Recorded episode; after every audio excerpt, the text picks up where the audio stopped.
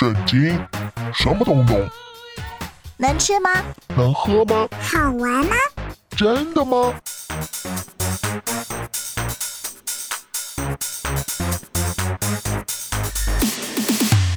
圣经鸡尾酒，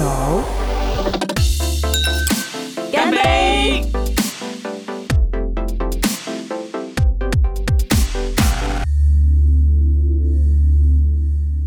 Hello，我是知心，Hello，我是下凡哥。欢迎你收听今天的圣经鸡尾酒。今天我们要来聊聊关于青年失意。嗯哼，老一辈通常都会说啊，吃的苦中苦，方为人上人。对啊，年轻人你吃苦要当吃补啊，对，创伤会使人成长，听起来好激励哦。嗯，可是知心，我自己在看到有一些人啊，他们可能在嗯人生当中遭遇某些重大变故。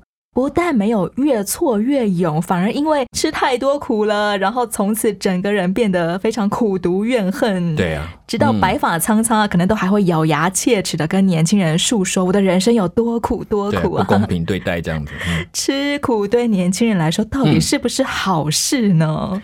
吃苦这件事情，呃，我觉得要看你的心态。如果你真的对自己很健康，你觉得你相信你在面对的辛苦一定会有报偿跟代价，你也能够耐着性子去看清楚那苦的当中所代表的含义，就还好。怎么样能够在吃嗯苦的时候还能够想着说、啊，这个对我有好处，我一定会从苦境当中重新翻盘好起来的。因为还是要区分，有一些是真的是不公平的对待。嗯那你没有办法阻止，也许告诉对方是有权利者啊，或者是比较上层，或者就这边说你没有办法说他不能不这样对你。可是我想说，健康现在是你懂得这是不公平的，但是你承受的不公平，你可以从当中找到你处理事情的办法。这时候就是你真的吃苦的意义。如果只是说啊不公平不公平，然后每天在那里哀叹，其实对你是没有半点益处，你只会觉得更痛苦，不会想其他的方式，或者不考虑可能的努力，这就是最危险的。怎么样嗯可以在下一次遭遇这种不公平待遇的时候，可以胜过他？没错，你看，假如说你是一个举重选手，每天给你训练，让你背很重的东西，你可以说那教练很不公平啊，为什么我要背这么重啊？你干嘛？然后就停在那里不动，或者你真的想办法试试看，我可不可以从一点点移动开始，拖一点，再加一点，再加一点，你就发现有一天你已经扛得起的时候，他那对你来讲已经就不是不公平的待遇了。有些年轻人可能会因为职场失意啊，从此就足不出户，变成啃老族。是的，也有的年轻人，他可能因为情场失意，就从楼上一跳而下，对啊，解决一或者切这样子。呃，从此就得了什么丑女症、丑男症啊。哎哎哎哎其实这些都是没有办法从苦境当中去思考，我可以怎么样找一个出路，我可以怎么样胜过这个情况，只是充满着绝望啊，没用了，没用了，嗯可能就会有反效果了。对我们有一种叫做袭来的无力感，这是一个很专用的名词，就只说你好像从小被一个绳子绑住，长大那个绳子还是一样粗细，可是呢，你却不敢把它拔走，因为你觉得你没有办法反抗，你一定会输在那个地方，所以你就放弃了，就忘记你是会成长的。这是马戏团小象到大象之后的故事。没错，我是可以胜过小时候的苦境的。对，那时候可以。限制你的，不表示未来可以永远的限制你。你是会成长，是会改变的。嗯我们今天要在圣经故事当中听到的主人翁，他才十七岁，嗯就被哥哥们联手给卖掉，变成人口贩子标售的奴隶耶。对，这种人生巨变跟悲惨命运到底有够不公平。嗯 到底能不能够使一个青少年长大成熟呢？嗯，让我们一块进入今天的圣经鸡尾酒，来听听这个约瑟的故事。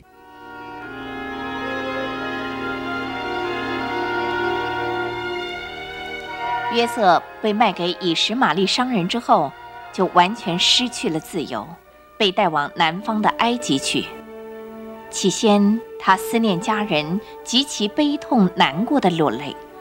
几天后，他们经过他家附近，他远远望见山区熟悉的景致，就不由得想起老父亲，忍不住热泪盈眶。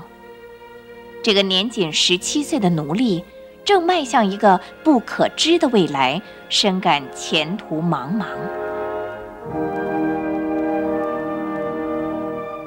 地上无人可依靠，约瑟只好转向上帝了。这位年轻的奴隶就在那个时候做了一个久远的决定，那个决定也成为他一生的转捩点，并使他的心智一下子从儿童变成了成人。完全懂事的成年人。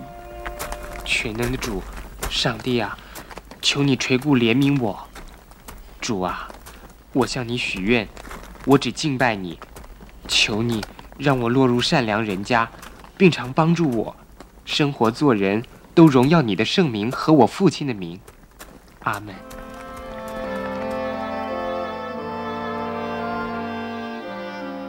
那商队到了埃及，约瑟被卖到法老王的护卫长波提乏家中，一日复一日，一年复一年，他忠心做事。我知道，为了你，上帝也赐福我家。我要你统管我一切家务，里外完全由你负责。多谢主人信任我，我会继续求上帝赐我智慧。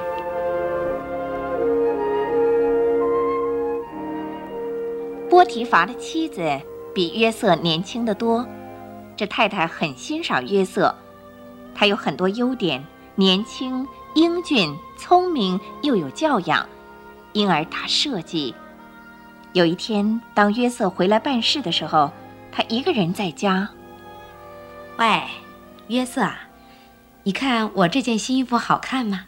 我没有注意，你既问我，我想老爷他回来时候他会欣赏的。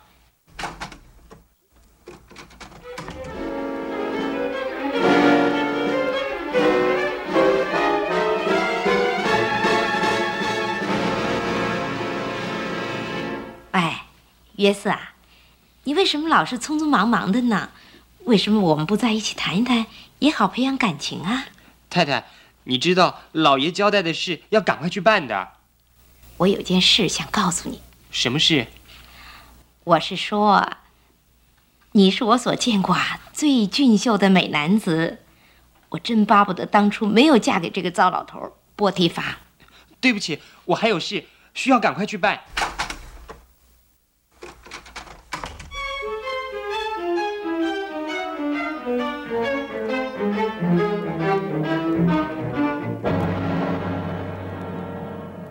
约瑟，你我单独在一起的机会很难得，哎，我们去卧房谈一谈好不好？绝对不可以！我主人把一切人事都托付了我，我应忠心到底。你是他的夫人，我怎么能如此做而得罪上帝呢？波太太多次挑逗引诱约瑟，使得约瑟不敢在家中办理事务。有一天。波太太拉住约瑟的外衣，央求着说：“约瑟啊，现在只有你跟我。波提乏去王宫上朝了，而佣人全在外面。你总该改变主意了吧？”“不，绝对不可！太太，放开我，我要出去。”“不行了，我绝不能让你走。”约瑟虽然勉强脱身，外衣却被拉脱掉了。约瑟，你跑吧。你能跑多远？我本来爱你，现在真恨透了你了！救命啊！救命啊！怎么了？怎么了？什么事啊？什么事啊？约瑟，那个希伯来奴才，他来调戏我啊，侮辱我。真的？我一叫他丢下衣服就逃走了。快去请老爷回来！啊，是太太。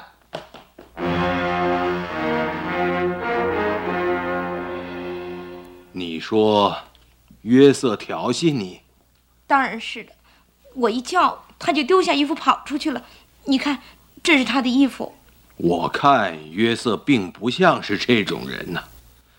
但是既然你这么说，侍卫，来，是老爷，去抓约瑟，把他铐起来送往监狱。从此。约瑟十年的忠心服务，却换来了牢狱之灾。这完全是由于女主人的冤枉跟陷害。在出进监狱的时候，脚上的铁镣使约瑟痛苦不堪。日子久了，监狱官们了解了他的实情，知道他是无辜的，就派约瑟在犯人中间管些事务。你们两位是新进来的，对吗？是啊，刚才关进来。我是法老王的九正官，我这位朋友是王的膳食长。我们不知王为什么对我二人发怒，叫我二人坐牢。我名叫约瑟，两位有什么事需要我帮忙的，请尽管吩咐。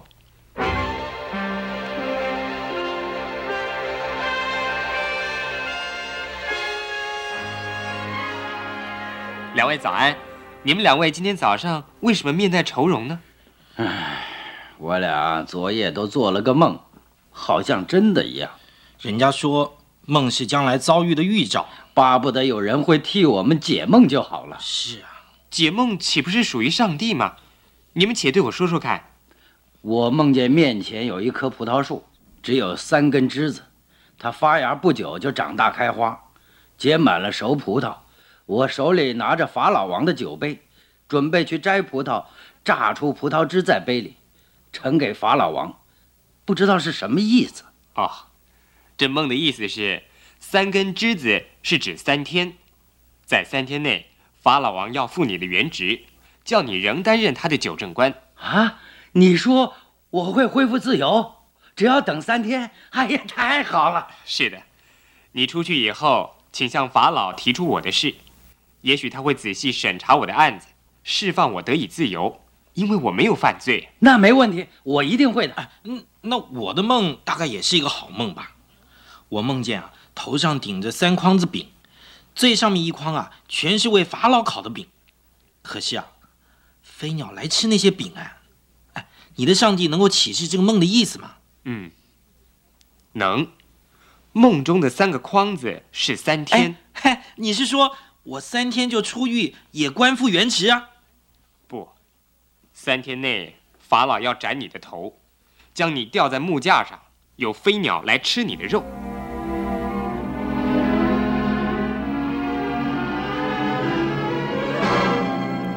二人的遭遇正如约瑟所说。第三天是王的生日，王大设宴席招待臣仆，他下令提二人出狱，让九正官复原职，仍为法老端酒杯奉酒，却下令把膳食长的头砍下，并挂在木头上。可是那九正官竟忘记了对约瑟的应许。没有向法老提及约瑟。一年过去，又是一年。今天已经是我三十岁生日，我还有什么前途呢？一辈子关在狱中吗？想当初，我躲避试探引诱，不肯犯罪的选择是对的，可是为什么却落得如此下场呢？主耶和华上帝啊，借着这事，不论你要给我什么教训。我都甘心领受学习，并请时时帮助我。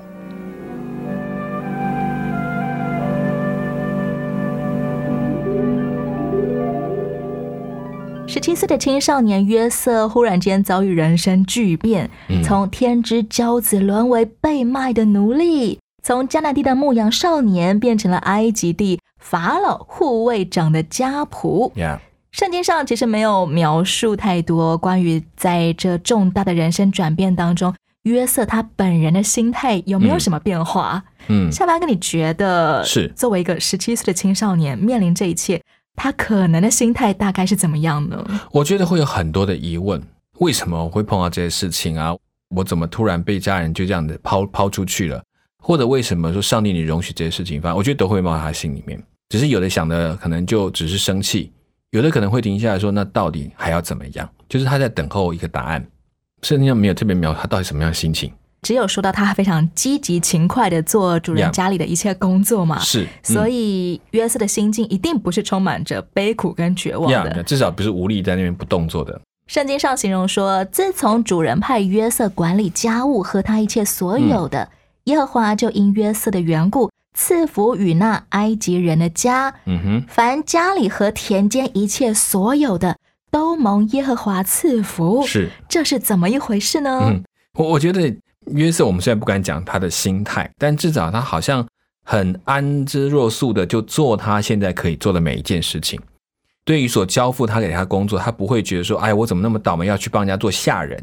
他把每一件事情都很认真的完成它。那他做的过程当中，我相信是得这个他的老板的心意，波提乏的心意，同时做的很合情、很合理、有智慧。我觉得这件事使这个护卫长会觉得他身上有一种特别不一样的事情，那对他们来讲，就好像上天给他智慧一样。这是不是也教导今天我们每一个在职场上的青嗯年，不管你做的工作是不是你被迫来做的，还是你自愿来做的，其实都应该要尽忠职守、勤快的来办事。对，其实不要一直想着什么叫梦想，请记得，其实我们大部分都搞不清楚自己的梦想到底是什么。嗯，可是有一件你可以决定，就是怎么样决定你热情的态度跟你热情的行动。这件事情会带着你去弄清楚你真正的梦想到底是什么，也让人家看出来你真的是一个愿意为自己所做的事情用尽心思的一个人。哇，这段话好重要哦。嗯，我们不一定都能够清楚明白我的人生方向、我的梦想是什么是，但我可以选择在现在这一刻我所做的每一件大小事上面对带有热情。对啊，如果那梦想真的是你的，那个好像 destiny 一样，那你路程走经过的一切都是为了指引那个方向，你不热切去做，还能怎么找得到方向呢？生活当中一定都会有一些我不得不做的事情，不管是爸妈交代我要做的家事，老板交代给我一个烫手山芋，好了，没错，我都可以在这当中，嗯，劝勉自己用一个热忱的心、忠心的办事。是学到的是你的，今天的基督徒如果在非基督徒老板的公司任职，在非基督徒的长官底下做事，好了，是。会不会也有可能经历像约瑟这种得主人大大满意的事呢？会啊。你用的基督的生命去服侍你的老板，不管他是基督徒或不是基督徒，我觉得都会让他们看到有一点不一样的东西在你身上。也都会蒙耶和华赐福吗？对，我觉得会，因为当你在做是正经的事业，你用心的去做，我觉得上帝就会赐下那个不同的聪明智慧，甚至会帮老板想一些对的方法去帮助他。这就是他看到你的生命不一样，他也知道你是基督徒，他当然会觉得你的信仰有影响你。也就成为一个信仰的见证了。是的，没错。现在我们都会觉得耶和华如果赐福给我，应该就要救我脱离这种不得不被卖来这里工作的这种 对悲惨境况啊。嗯嗯嗯怎么耶和华对约瑟的赐福，竟然是让他得到主人的满意，让他继续做一个奴隶的身份？你知道吗？其实我相信他接到的工作都是难做的事，嗯，可是每一个难做的事，别人说做不来的、不能做的，他却把它做出来了。这就是他跟别人不一样的地方。所以反倒很多，就如果你领受到很多难的工作，我倒觉得那上帝给你机会，好好把握，成为美好见证。所以不要轻易在每一个困境当中说不可能。对，如果简单的事就轮不到你做，你也不用去做了，它就会成了。有一句很有趣的话说：“impossible”，把它拆开来就是 “I am possible”。先来 听一首歌，由张佳琪所演唱的《永远与我同在》。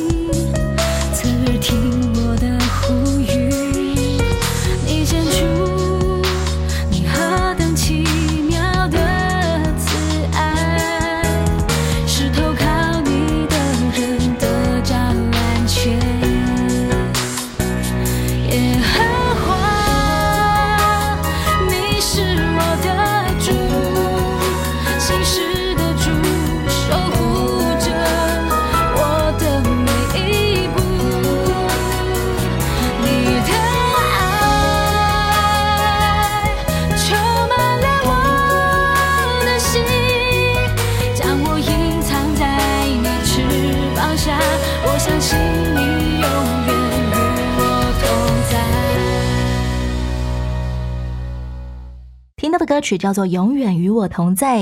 中国古代说美女会祸国殃民，嗯说红颜祸水啊。是没想到约瑟这个青少年男孩，也因为他美男子的外表惹祸上身了。是，嗯，哎，像约瑟这种明明好端端认真在工作，却莫名其妙被上司性骚扰还栽赃的案例，真的嗯还蛮倒霉的。是是是，夏凡哥，你觉得年轻人要怎么样躲开所谓的职场性骚扰呢？我比较没有这种经验啊，人家避之唯恐不及，没有来骚扰。呃，不过我觉得真的像他是不容易的，因为他其实有很好优势的条件，就像他的面貌姣好，我想一定是这样才会被注意到。为他们祷告吧，我没有太多的建议，只能说他约瑟选的最好的方法就是躲开，因为这种事情说不清楚的，能够躲开真是不容易，所以我才觉得，如果你真的有这么好的条件，当然你有很多的有利的机会，人家会觉得啊你很好，愿意跟你谈话，可是你也是要比别人花更多的心思去戒备在这方面的事情，你要比别人更加的小心，这是你的有利条件，但是也是你需要给自己提醒的地方，就稍微避开。我自己的一个表弟，他也曾经在职场遭遇性骚扰，嗯哼，呃，但倒不是被女上司，哦。而是男上司。哦对，也有这种事儿。啊，嗯。所以他真是无比的恐慌，因为一来是性骚扰的遭遇，本来就不太知道该怎么应对；嗯二来对方是同性，对。加上有些权柄的威势，如果你不单独来我的办公室，那么我就。给你记点啊，你的你的评点就不好啊，最后他只能够辞职，赶快落跑。我我觉得没有问题，这也是对的。如果为这些不对的事情而拒绝，因为拒绝而被不被你的老板喜欢，你可以快乐，你可以安心，是因为免得接下来是更痛苦的事情。你甚至说到最后，你都已经说明，甚至已经表达都没有办法，就是你要离开这个工作，我都说，那我觉得上帝要祝福你，你放心，还有更好的等着你。不要因为害怕而委屈自己，扭曲自己应该要走的正道。没错，嗯，因为这样，如果真的做下去了，损失的是你自己，这会记在你身上一辈子。讲到说约瑟从被卖一直到坐牢，他的环境其实一直都还蛮孤立的。嗯嗯，现在的基督徒，如果我们要维系跟上帝之间的关系，通常靠的是在教会聚会啊，嗯，跟基督徒的弟兄姐妹聚在一块儿啊，嗯或者某些属灵的操练、读经、祷告、唱诗歌啊。是可是像约瑟这种生活环境好了，可能我们可以类推到有某些特殊的工作环境，嗯是没有办法容许他持续有教会生活的。嗯哼。约瑟在整个过程当中，到底怎么经营他的信仰？而现代的基督徒如果也遭遇某些特殊的环境因素，很难上教会的话，对要怎么维持自己的信仰生活呢？约瑟他有一件事情，他可能是怕，也可能是他的一个小小的一个原则，就是他不要得罪耶和华。我觉得包括他不太说话，不太提自己过去的背景或生气、愤怒，还是专心做他老板事。只有一件事，是因为他的老板是耶和华，所以他希望他做的每一件事是符合上帝的心意，这是他唯一现在最可以抓住的一件事，他也最不想丢掉的一件事。所以用这个，不管人多人少，势力强或势力弱，他会问那个最顶上的那个上帝：“你同意这样吗？你觉得这样好吗？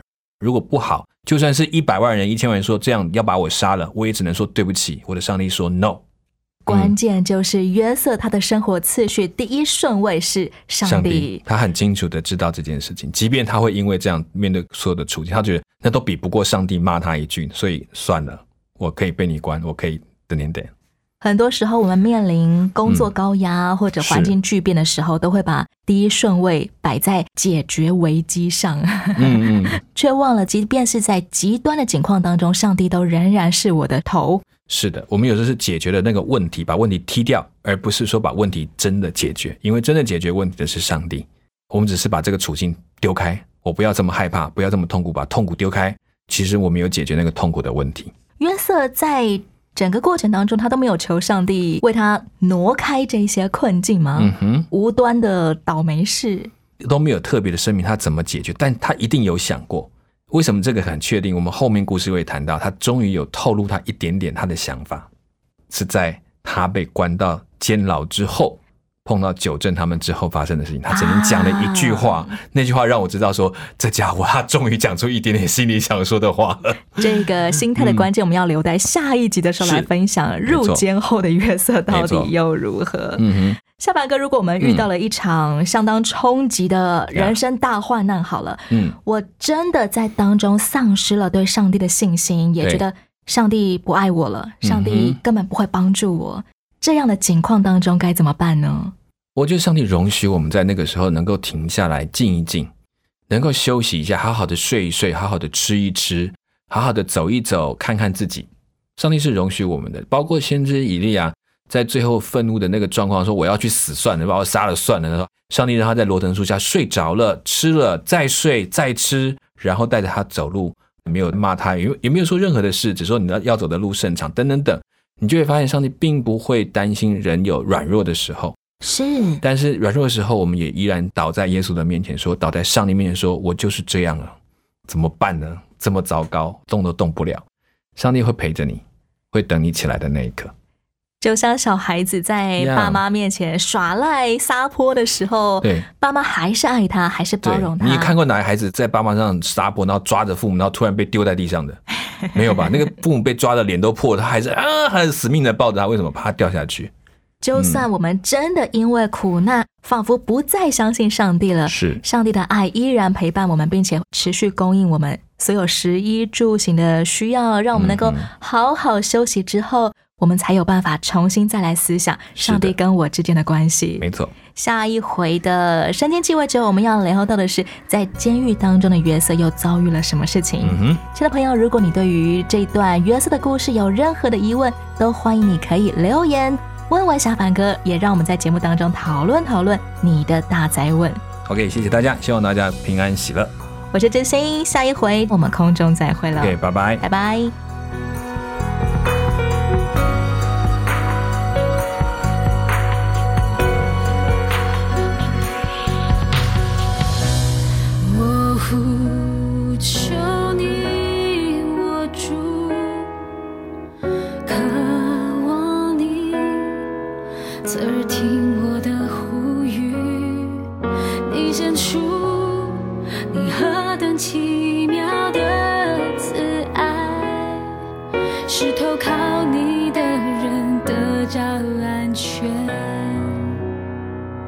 耶和华你是我的主心事的主。